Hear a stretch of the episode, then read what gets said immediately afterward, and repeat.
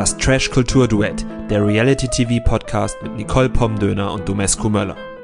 Hallo und ein herzliches, für euch auch vielleicht ein wenig überraschendes Willkommen zum Trash Kultur Duett Podcast. Mein Name ist Domescu und neben mir sitzt wie immer Nicole. Hallo und das auf den Mittwoch. Ja, wir nehmen Dienstag auf. Ihr hört uns Mittwoch, denn wir konnten einfach nicht mehr an uns halten. Wir haben soeben das Aito-Finale gesehen und klopfen uns jetzt gegenseitig auf die Schulter, denn wir haben es ja immer schon gewusst. Schon immer. Quasi seit Tag 1 hatten wir es im Blut. Oder zumindest seit Matching Night 7, richtig? Ja, seit Matching Night 7. Ich glaube, war das nicht 8, 9? Mm, mm, mm. Ich wollte erst ab 8. Du hast gesagt, lass uns ab 7 schon sagen und deshalb können wir mit Fug und Recht behaupten, seit Matching Night 7 wissen wir, was da Phase ist. Wir sind Genies, merkt euch das. Genau, aber dass wir jetzt schon eine Folge raushauen zum Mittwoch hat natürlich nicht nur den Grund, dass wir so gehypt sind, sondern auch einfach ein paar zeittechnische Gründe. Deshalb machen wir gleich so einen kleinen Hausmeister-Block vorneweg, wo wir dann schon mal ankündigen, dass wir am Wochenende noch eine Folge raushauen. Und zwar geht es da dann um die erste Folge von Prominent getrennt. Die wir nämlich auch am Dienstag gelaufen, aber wir haben einfach, so ein Tag hat nur 24 Stunden und vier Stunden Fernsehen plus acht Stunden Arbeit. Irgendwann möchte man schlafen und essen. Das schaffen wir nicht. Genau, es tut uns sehr leid, aber wir hoffen, ihr freut euch genauso wie wir auf Prominent getrennt und schaut es mit uns zusammen. Aber jetzt zum eigentlichen Thema. Are You the One Staffel 4 Folgen 19 und 20. So sieht's aus. Sie haben es geschafft und man muss auch mal wirklich ganz ehrlich sagen, sie haben es geschafft wegen Max. Sie haben es geschafft wegen Max, aber die anderen haben auch mitgemacht. Also ich bin auch absolut im Max-Hype, aber man muss sagen, das war jetzt keine Einmannleistung wie bei Marco der sich da mit seiner Küchenrolle hingesetzt hat, sondern Max hat es vielleicht sogar etwas demokratischer und nachhaltiger gemacht. Er hat die Leute zusammengetrommelt und musste dann nicht Angst haben, dass die Leute dann irgendwie eigene Sachen machen, sondern weil er mit ihnen zusammen die Lösung erarbeitet hat.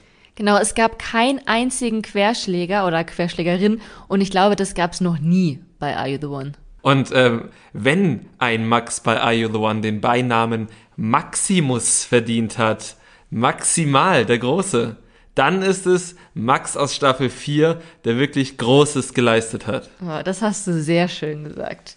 Da wird er sich bestimmt sehr drüber freuen. Ja. Aber genau, was hat er denn eigentlich geleistet? Also nach der letzten Matching Night, in der dann ja das kalkulierte Blackout herbeigerufen wurde, war Max schon der Meinung, dass sie Isabel und Dustin in die Matchbox schicken müssen, dass sie aber wahrscheinlich kein Perfect Match sind. Er hat schon durchschaut, dass Tim und Kerstin ein Perfect Match sein müssten, Leon und Jessica sowieso. Er ist am Anfang noch davon ausgegangen, dass Marie sein Perfect Match wäre, aber das haben die dann ja auch noch mal irgendwie durch ihre Taktik, ihre Strategie durchleuchtet und äh, sind da dann noch zu dem richtigen Schluss gekommen, dass Max Perfect Match Monami ist. Ja, und das fand ich wirklich an dieser Staffel schön. Man hat wirklich gesehen, wie sie darüber nachgedacht haben. Sie haben sich die Kritik der ähm, ZuschauerInnen zu Herzen genommen, die, glaube ich, gerade in der ersten Staffel völlig perplex waren, dass das Rätsel am Ende gelöst wurde, weil einfach, abgesehen von diesen nicht sonderlich zielführenden Pudeltheorien ähm, oder dieser Farbenlehre, ähm, ja nicht viel gezeigt wurde, was, was die Hinleitung zur Lösung anging. Und jetzt haben wir halt wirklich gesehen, es war ja auch nicht wichtig, dass man jeden einzelnen Satz hört, den sie sagen, sondern einfach nur, dass man sieht, dass sie es machen und wie sie es machen. Mit den Flaschen, mit dem jeder merkt sich ein bisschen was. War einfach auch für den Zuschauer oder die Zuschauerin nachvollziehbar und das fand ich toll. Ja, das mit den Flaschen war auch echt clever. Ich frage mich, ob Are You the One oder RTL Plus denen in der nächsten Staffel überhaupt noch diese Flaschen gewähren wird. Denn äh, damit war es dann ja schon fast einfach, dass sie, weil sie dürfen sich ja nichts aufschreiben, aber mit den Flaschen konnten sie sich ja dann doch ganz gut reproduzieren. Ich nehme an, die Flaschen wird es schon geben, einfach aus hygienischen Gründen, aber es wird halt im Vertrag drin stehen, dass man die halt nicht dazu nutzen darf. Würde ich jetzt mal annehmen. Wir werden sehen. Wir bleiben dran, Detektive Domescu und Nicole. Aber auf jeden Fall hat man jetzt auch gesehen, wie sie eben besprochen haben, wer in die Matchbox rein soll, also wer bei der Challenge gewinnen soll. Und ich habe nicht dran geglaubt, dass es hinhaut, aber es hat gepasst. Genau, weil es auch wirklich eine der schwersten ausrechenbaren Challenges war. Das ist, die hatte auch einen Namen. Prioritäten setzen. Prioritäten setzen. Äh, ja, wunderschön. Wir kennen das Spiel alle. Die Couples sortieren sich zusammen und müssen dann jeweils auf einer Tafel sagen, welche von diesen zehn Eigenschaften wie Geld und Toleranz. Nee, Toleranz war bestimmt nicht dabei. Ich glaube, es waren noch keine Eigenschaften, es waren Werte. Es waren Werte, ja. Und äh, diese Werte mussten sie aus einer Matchbox raussammeln. Das fand ich besonders schön, ja. Nur wer in der Matchbox überzeugt hat, darf später in die Matchbox. Richtig, aber wie du schon gesagt hast, es ist wirklich eine der schwersten Challenges. Das hat auch Dana einmal schön zusammengefasst, dass dann eben solche Werte wie Loyalität, Treue und Ehrlichkeit die sind sich so ähnlich, dass es da dann schon sehr schwierig ist, das eben gleich zu priorisieren, selbst wenn man die gleichen Werte ja. teilt. Selbst wenn man, also zwei Leute, das beides auf die Plätze 1, 2 und 3, aber in einer unterschiedlichen Reihenfolge haben, passen sie ja auf den ersten Blick einfach trotzdem gut zusammen, weil denen das sehr wichtig ist, aber es gibt in diesem Spiel null Punkte.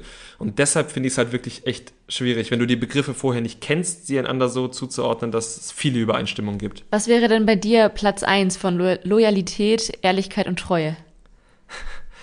ähm, ich glaube Ehrlichkeit, weil Ehrlichkeit Loyalität und Treue in irgendeiner Art und Weise beinhaltet. Ja, ich, ich wäre auch bei Ehrlichkeit, wobei ich Loyalität auch sehr wichtig finde, aber dann ist Ehrlichkeit dann doch nochmal irgendwie wichtiger. Guck mal, wir sind ein Perfect Match. Mensch. Ja, Antonino und Dana haben es dann auch hinbekommen mit sieben Übereinstimmungen, was ich wirklich sehr beeindruckend finde. Ja, und auf Platz zwei sind dann glücklicherweise Isabel und Dustin mit vier Übereinstimmungen gelandet. Und da haben wir schon gedacht, oh weia, vier, das könnte auch jemand zufällig gelegt haben von den anderen, die sich ja wirklich auch gut ähm, das zurechtgelegt haben, dass sie. Die, die halt so Quatschwerte auswählen und dann zufällig die gleichen Quatschwerte an die gleichen Stellen gepackt haben. Genau, wobei sie das ja noch cleverer gemacht haben. Einer ich glaube, sie haben ausgemacht, immer die Frauen geben es richtig an und die Männer suchen sich dann Quatschwerte dazu aus, damit es definitiv nicht passt. Ah, da also, haben sie ja richtig mitgedacht. Sie haben wirklich mitgedacht, aber auch da kann es ja, ich meine, Jordi hat mitgespielt. Ne? Also da kannst äh, vielleicht macht Jordi aus Quatsch die Ehrlichkeit auf die Eins und schon hat man eine Übereinstimmung mit Estelle oder so. Hältst du so wenig von Jordi? Nein, ich halte überhaupt nicht wenig von Jordi, aber ich habe Jordi in den ganzen 20 Folgen, die ich jetzt gesehen habe, nicht verstanden. Er spielt irgendeine Rolle und ich glaube, Jordi selbst versteht seine Rolle nicht ganz, die er spielt. Ich meine, wir haben auch in dieser Folge wieder einiges über ihn verraten. Zum Beispiel kann er nicht gut Reis kochen, haben wir erfahren. Ist er nicht gut drin, hat er zugegeben. Aber es sind nur so Bruchstücke, die mir immer noch kein ganzes Bild von ihm geben. Ja, ich verstehe, was du meinst. Also auch Sophia hat ihn ja nicht verstanden, was sie am Ende dann in der Matching Night noch gesagt hat. Und er wiederum war aber total überzeugt, dass er da irgendwie das Richtige macht. Und ähm, ja, er bleibt ein großes Rätsel. Hoffentlich macht er noch mal irgendwann irgendwo mit, damit man noch mal ein bisschen mehr über ihn erfährt. Ja. Die wahre Siegerin dieser Challenge und überhaupt dieser kompletten Doppelfolge war allerdings Desiree. Äh, ich finde, ihr gehört auch noch mal eine größere Krone aufgesetzt als Max, denn Desiree war ja die elfte Frau, die ja störende im Bunde sozusagen, als sich irgendwie alle schon so ein bisschen zurechtgefunden haben. Und wir haben es in allen vorherigen Staffeln gesehen, dass die 21. Person, die nochmal so als extra hinzukommt, es immer super schwer hat und eigentlich nie so wirklich von der Gruppe akzeptiert wird. Ich glaube, bei der Promi-Staffel mit Vanessa? Mit Vanessa war es eine Ausnahme, einfach weil viele sich ja schon vorher kannten. Aber auch hier, also Desiree hatte einen schlechten Start, ähm, insbesondere eben auch wegen Marie. Und nichtsdestotrotz scheint sie aber dann doch Anknüpfungspunkte an die anderen gefunden zu haben und sie hat ohne Murren das Spiel mitgespielt. Sie hat bei der Challenge freiwillig ausgesetzt, damit die anderen eben da ihre Matches irgendwie haben konnten. Und auch in der Matching Night war ihr von vornherein klar, dass sie dann halt eben da außen vorstehen wird. Und sie hat sich nicht beklagt, sie hat nicht irgendwie rumgezickt oder so. Also ich fand das so stark, wie sie damit umgegangen ist. Und ich hoffe, hoffe so sehr, dass die anderen wirklich fair mit ihr geteilt haben. Ja, auf jeden Fall dickes Lob, weil ähm, ohne sie in Matching Night, also in Matching Night 10 hatte sie ja nicht die Wahl, aber ohne, dass sie in Matching Night 9 die Wahl so getroffen hätte, wie sie es hat, ähm, hätte man dieses kontrollierte Blackout nicht machen können. Man hat sie gebraucht, das haben die anderen gewusst. Und sie hat sich aber dann auch in den Dienst der Gruppe gestellt, wobei wir ja in den vergangenen Staffeln halt gesehen haben, dass das nicht zwingend immer der Fall ist. Ne? Ja. Und äh, fand ich gut, ja. Fand ich wirklich gut. Ja, also wir werden sicherlich bei der Wiedersehensfolge sehen, wie da so die Stimmung ist, wie die sich alle verstehen und vielleicht erfahren wir auch, ob die mit ihr geteilt haben. Ich fand es auf jeden Fall auch richtig cool, als sie dann halt hier alle zehn Lichter anging, dass äh, Mike allen voran, aber auch noch ein paar andere direkt zu Desiree gelaufen sind und sie eben mit einbezogen haben in den Jubel und sie da jetzt nicht so dämlich haben stehen lassen. Das fand ich auch. Also das war auch ein Gefühl oder ein Moment, der mir ein gutes Gefühl gegeben hat, weil das war so ein etwas dolleres Indiz im Vergleich zu den anderen Indizien, dass das wirklich mit ihr abgesprochen war, dass sie in die Taktik mit einbezogen war, beziehungsweise dass ihre Exklusion aus der Taktik ihre Inklusion war. Uiuiui, ui, ui. Ui. jetzt wird's ja aber Wir professionell. sind ein Kulturpodcast. Ja. Kommen wir doch mal zu den Dates, die dann ja als Folge der Challenge resultiert sind. Also wie wir schon gesagt haben, Antonino und Dana sind aufs Date zusammen mit Dustin und Isabel und sie sind auf einem Katamaran durch die Gegend geschifft. Genau, warst du schon mal auf einem Katamaran? Ich war auch noch nie auf einem Die Katamaran. waren auch alle noch nie auf einem Katamaran. Nee. Kata, wie heißt das? Kateme, wie? Ka Ka Katamaran? Katamaran? Katamaran? Okay. Wir waren halt noch nie auf so das. einem Ding. Wir würden aber gerne mal. Vielleicht müssen wir uns da auch mal anmelden. Sie hatten auf jeden Fall eine tolle Zeit, saßen da rum, wurden sehr melancholisch, haben ein paar Weisheiten gedroppt, sowas wie, so jung kommen wir nicht mehr zusammen. Nee, das war glaube ich nicht dabei, aber so ähnlich. Das stimmt. Also es hat halt irgendwie so gewirkt, als hätte, hätten die eigentlich ein ganz gutes Gespräch über ihre Zeit dort gehabt. Und dann ist den Kollegen von RTL aufgefallen, scheiße, wir hatten keine Speicherkarte drin. Könnt ihr das nochmal kurz in vier knackigen Sätzen zusammenfassen? Und dann kam das dabei raus. Aber sie wurden belohnt mit fertig gemixten Pina Colada und Margarita aus der Flasche. Ja, da war ich dann schon ein Stück enttäuscht. Wir sind von, von ganzen Ananasfrüchten äh, in der ersten Folge oder auch schon im Trailer sind wir jetzt angekommen zu Pina Colada aus der Pulle. Das fand ich dann schon ein bisschen dürftig. Aber was sich nicht verändert hat, sind die cringen Gespräche, zumindest zwischen Dana und Antonino, die ja dann sich trotzdem noch diesem Kennenlerngespräch hingegeben haben, obwohl beide jetzt schon offensichtlich nicht wirklich aneinander interessiert sind, zumindest nicht auf romantischer Ebene. Aber es war irgendwie nochmal so ein bisschen amüsant, weil Antonino meinte, dass er ist, dass er eine Frau braucht, die es aushält, wenn er viel Druck und Stress macht, weil er so viel erwartet, woraufhin Dana geantwortet hat, dass äh, sie ja schon der Meinung ist, dass die Frau sich um den Mann sorgen muss. Und ich finde, da hat man wirklich sehr gut gesehen, dass sie ein Perfect Match sind. Also nicht nur, weil sie sich da jetzt auch gut verstanden haben, sondern weil Dana ja mit ihrer Bundeswehrkarriere wahrscheinlich wirklich jemand ist, die es sehr gut ertragen kann, wenn Männer Druck und Stress machen, ohne, ohne Grund. ja, das kann ich mir gut vorstellen. Also, die hat da bestimmt eine ganze Menge mit arg toxischer Männlichkeit zu tun, beruflich. Ja, Rein das, beruflich. Das äh, kann ich mir auch gut vorstellen. ja, doch, doch. Ich habe übrigens mal so eine kleine Dating-Statistik erstellt. Und zwar ähm, wollte ich mal gucken, wie fair diese Dates denn jetzt eigentlich so verteilt waren. Ob da jemand leer ausgegangen ist, wer da wie häufig auf die Kosten gekommen ist. Und du hast jetzt schon reingeguckt, oder? Ich habe aber nicht so doll gesehen, ehrlich gesagt. Okay, was glaubst du denn? Wer hatte die meisten Dates? Ich glaube, da das in der letzten Doppelfolge so the thematisiert wurde, war es Raffaela. Von den Frauen, ja, das ist richtig. Und von den Männern? Leon? Nee, das ist ganz kalt. Ganz kalt?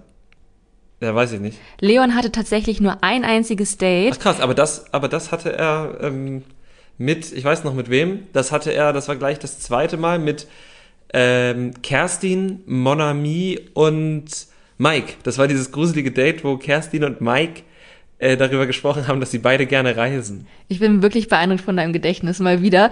Und jetzt hast du tatsächlich auch schon den Mann genannt, der die meisten Dates hatte. Und zwar war das Mike. Er hatte genauso wie Raffaela vier Dates. Krass, und darüber hat sich niemand beklagt, Nee, ne?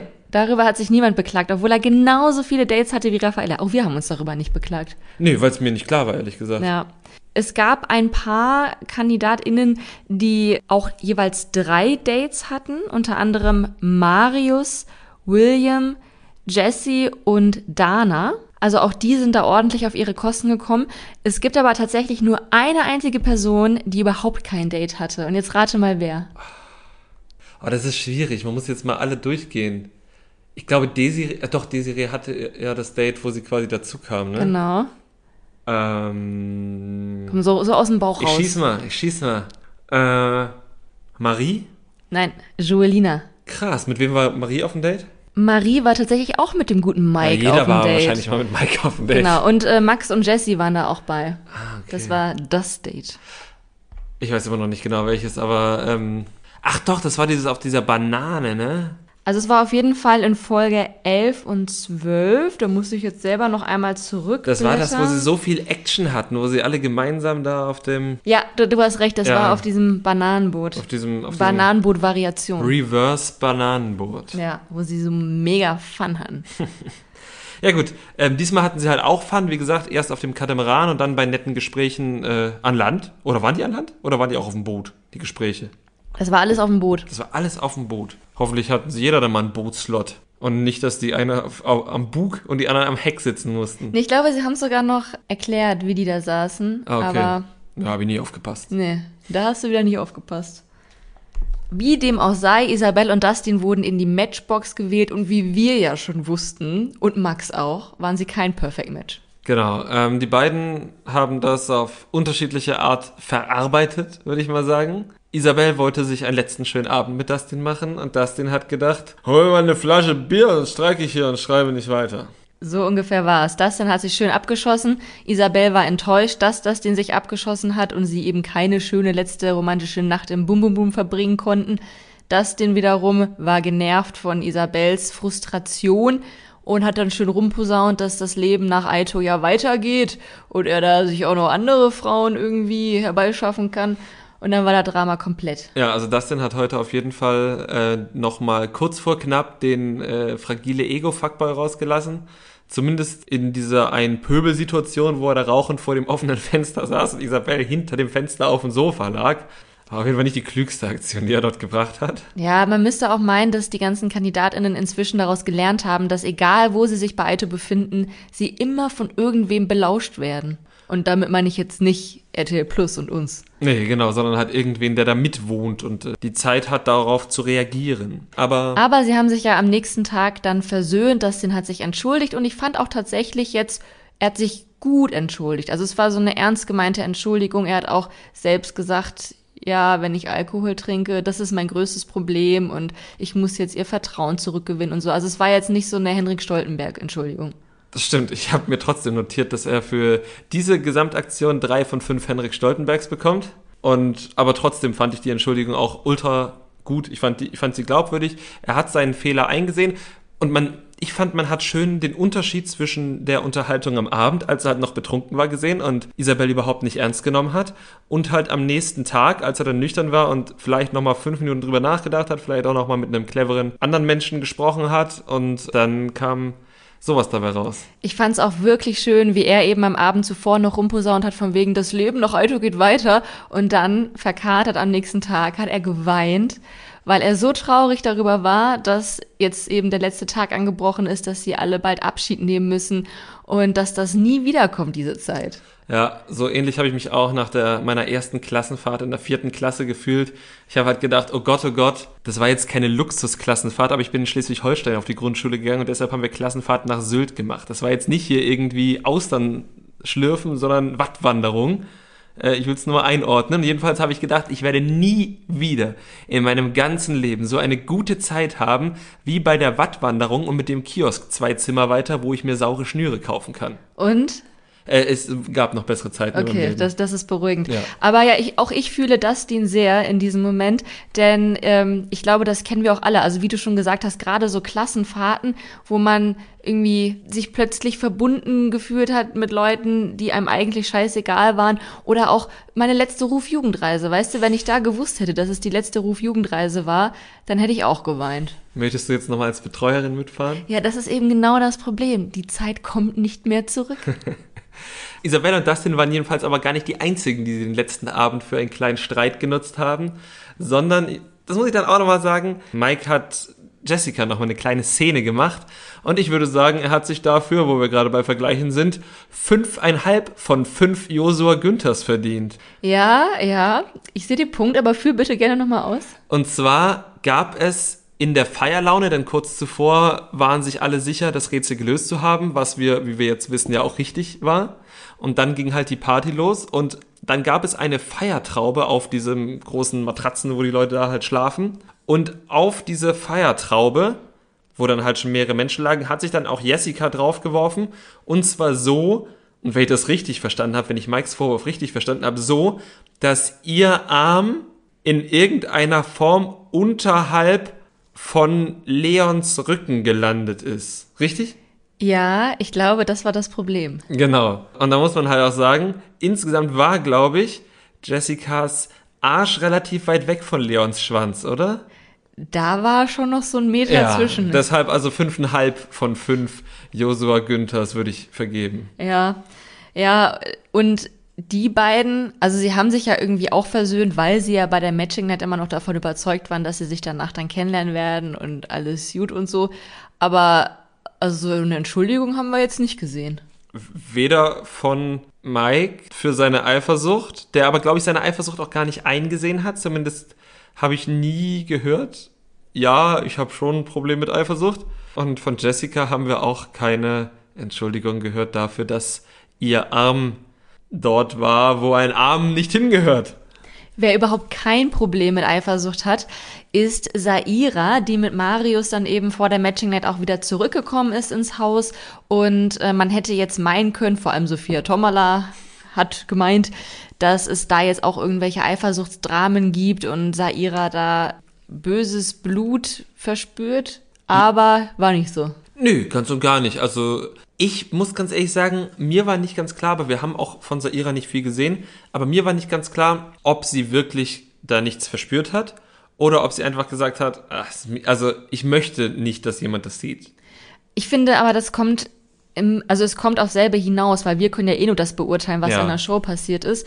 Und auch als sie in der Matching Night dann von Sophia Tomala da halt nochmal so drauf angesprochen wurde, die ja wirklich nochmal alles gegeben hat, um da irgendwelche Feuer zu zünden und die Leute dazu zu bringen, nicht ihr Perfect Match zu wählen.